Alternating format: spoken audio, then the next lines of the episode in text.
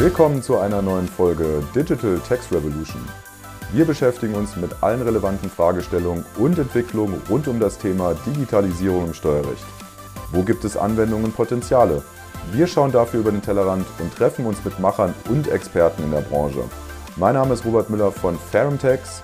Bei Rückfragen oder Vorschlägen für Interviewpartner könnt ihr uns jederzeit unter unserer E-Mail-Adresse podcast@ferumtex.com erreichen.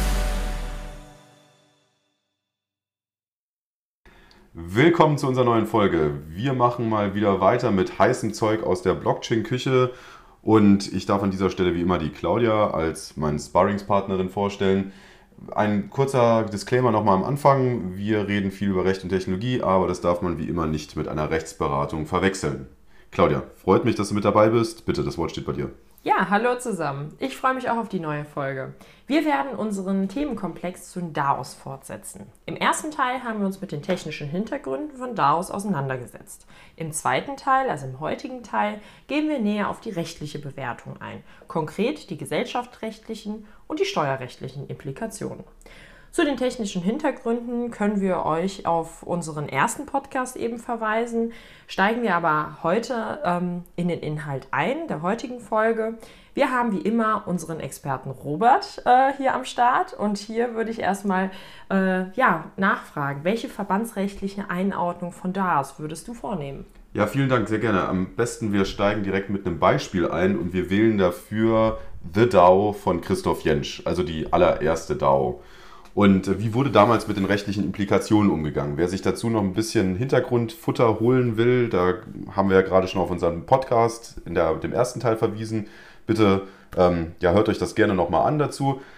Aber vielleicht nochmal so ein bisschen den Hintergrund dazu. Es wurde ein hybrides Konstrukt damals gewählt bei The DAO. Man hatte quasi als Innengesellschaft, also man hatte eine Innengesellschaft für die eigentliche DAOs, in der dann die äh, Entscheidungsfindung stattgefunden hat für das operative Geschäft und für die Interaktion mit der Realwirtschaft, also die Außengesellschaft, da hatten wir ein treuhänderisches Konstrukt, das mit einer Schweizer Gesellschaft ähm, zusammengehangen hat. Das war dann im Endeffekt der DAO-Link. Und für eine bessere Einordnung kann man sich zunächst fragen, ob wir tatsächlich eine DAO oder eine DINO haben, also eine Decentralized in Name Only Gesellschaft.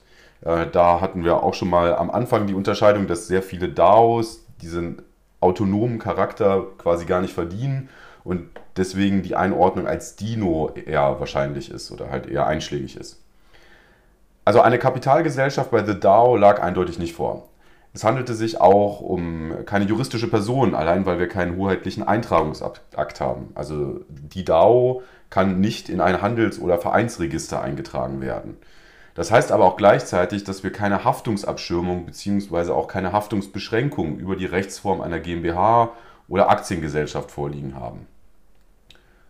Und alternativ kommen nur die Auffangtatbestände der Gesellschaft bürgerlichen Rechts nach den Paragraphen 705 folgende BGB oder einer, eine offene Handelsgesellschaft nach, dem, äh, nach Paragraph 128 HGB in Betracht. Und das bedeutet aber auch, dass die DAO-Mitglieder, also die Tokenhalter zum Beispiel, gesamtschuldnerisch haften. Und hier sind wir auch bei der Kernproblematik, die du gerade angesprochen hast.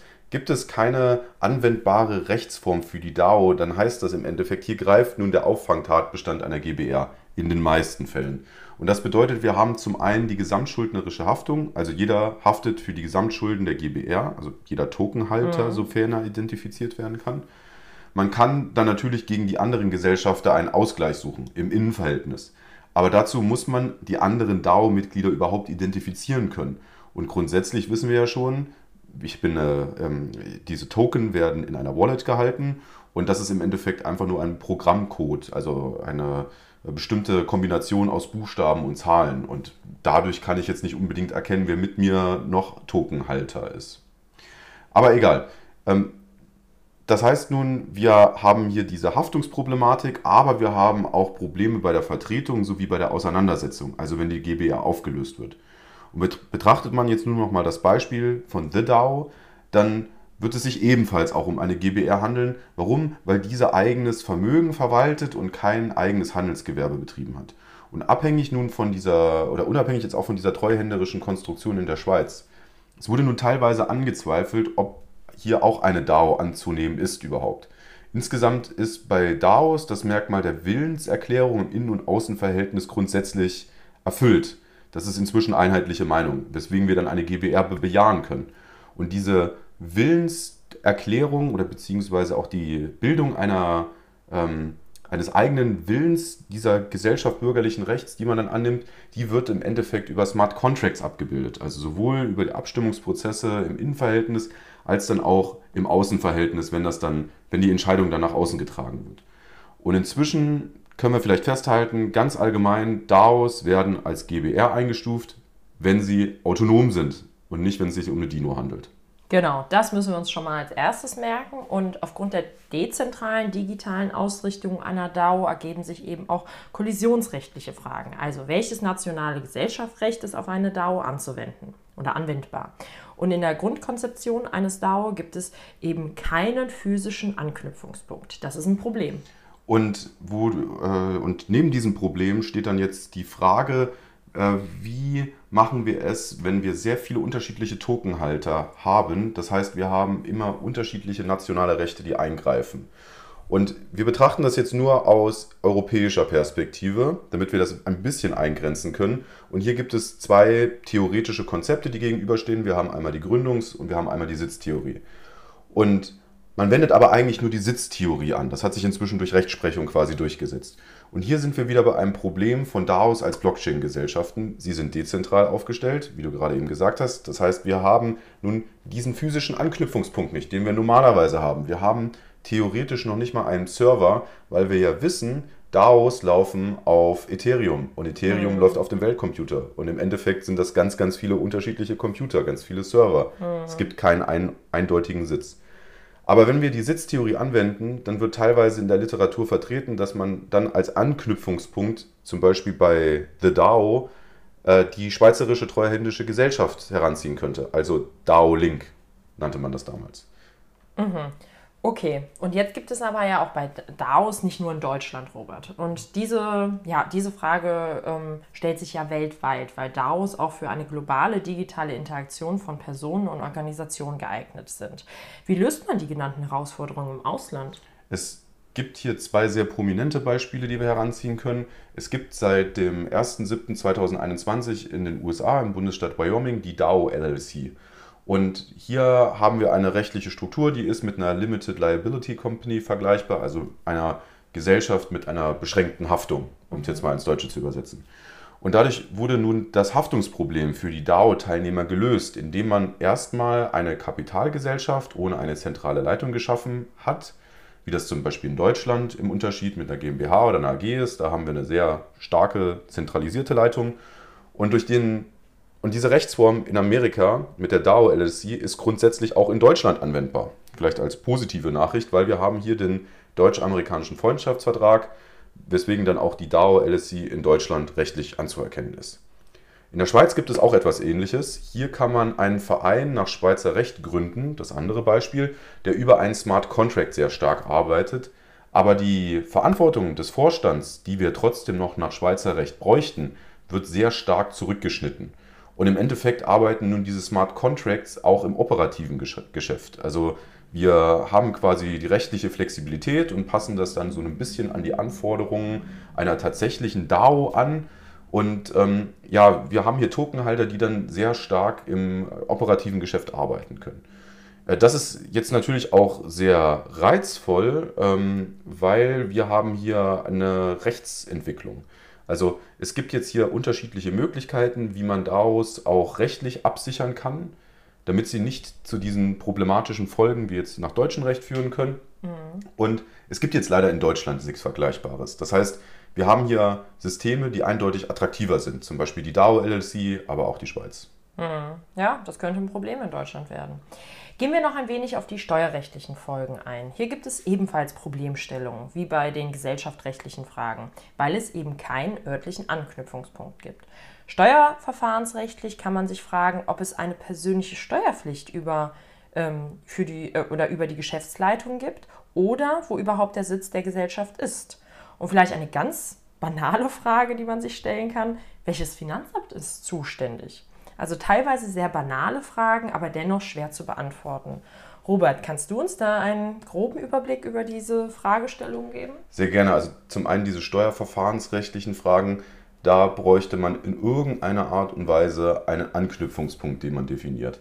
Ähm, da hast du schon sehr richtig gesagt, das ist schwierig und ich habe es ja gerade eben bei der äh, Haftung in der Innengesellschaft zwischen den Tokenhaltern so ein bisschen thematisiert. Wie identifiziert man überhaupt den Schwerpunkt? Und bei der Sitztheorie fand ich es jetzt gar nicht so schlecht, was man da gemacht hat, nämlich dass man sich quasi diese treuhänderische also Konstruktion gegriffen hat als Schnittstelle zwischen Realwirtschaft und Blockchain-Welt, dass man dann darüber arbeitet. Eine Möglichkeit. Aber es gibt auch noch steuermateriell Fragestellungen. Also wie muss man eine DAO einkommenssteuerlich zum Beispiel verorten? Und hier wird dann teilweise auf die Tätigkeit der jeweiligen DAO abgestellt. Also es kann eine Vermögensverwaltung oder eine gewerbliche DAO vorliegen. Ähm, es kann auch teilweise eine Mitunternehmerschaft nach 15 Absatz 1 Nummer 2 EStG vorliegen, wenn insbesondere Governance-Token gehalten werden. Hier sind wir bei einer Differenzierung. Es gibt dann nicht nur Token allgemein, sondern man sagt, es gibt Verwaltungstoken, das sind diese Governance-Token, die haben quasi mehr Entscheidungskompetenzen und von den Mitgliedern erwarten wir auch mehr Einfluss in die operativen und auch in die strategischen Geschäfte. Aber man kann ja auch weiter abgrenzen in Größe und der Tätigkeit, so grundsätzlich, dass man das so ein bisschen verortet. Es wird dann aber auch teilweise vertreten, dass wenn eine DAO eher eine Dino ist, dann sind die, die DAO-Token eher wie ein Wertpapier zu vergleichen. Also wir sind dann hier in den Überschusseinkunftsarten, das heißt wir sind bei Kapitaleinkünften. Aber wir sind jetzt trotzdem ganz am Anfang, nämlich dass wir noch nicht mal eine zivilrechtliche Einstufung als Körperschaft äh, haben von einer DAO bisher, und deswegen scheitert dann auch die ertragssteuerliche Einstufung nach dem Körperschaftssteuergesetz, also KSTG. Und wir haben auch deswegen ähm, einen Investmentfonds, den wir nicht annehmen können. Mhm, sehr interessant. Robert, vielen Dank für deine Ausführungen und wir sind ganz gespannt, wie viele Dinos wir nochmal in Deutschland bekommen. Viele wahrscheinlich, ja. Also, aber jetzt heute nochmal zur letzten Frage in dieser äh, Folge. Super wichtig ist ja die Regulatorik, beziehungsweise es ist wichtig, die Anerkennung für DAOs im Rechtssystem zu schaffen. Wie könnte deiner Meinung nach sowas aussehen? Also ganz wesentlich ist, dass wir zum einen das Gesellschaftsrecht am Anfang haben, das sich stärker für diese tokenisierten Blockchain-Gesellschaften öffnen. Und ich wünsche mir gar nicht, dass es jetzt, wie gesagt, nur Blockchain-Gesellschaften gibt oder nur noch DAOs, sondern dass man ganz normal bei einer Gesellschaftsgründung eine DAO als eine mögliche Handlungsform auswählen kann. Und die steht dann gleichberechtigt neben anderen Organisationsformen.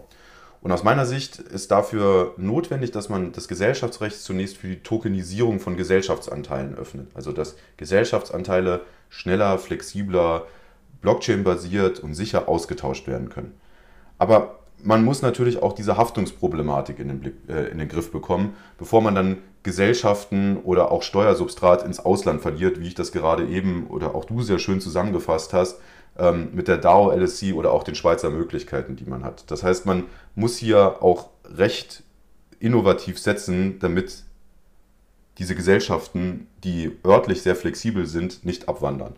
Und deswegen ähm, um es jetzt mal auf den Punkt zu bringen, ich würde mich für eine DAO MBH, also eine DAO mit einer beschränkten Haftung, äh, stark machen und dass das eines Tages aufgegriffen wird. ja, dann hoffen wir doch mal, dass das eines Tages mal umgesetzt wird. Vielen Dank für deine Antworten und bis zur nächsten Folge. Vielen Dank, bis zur nächsten Folge.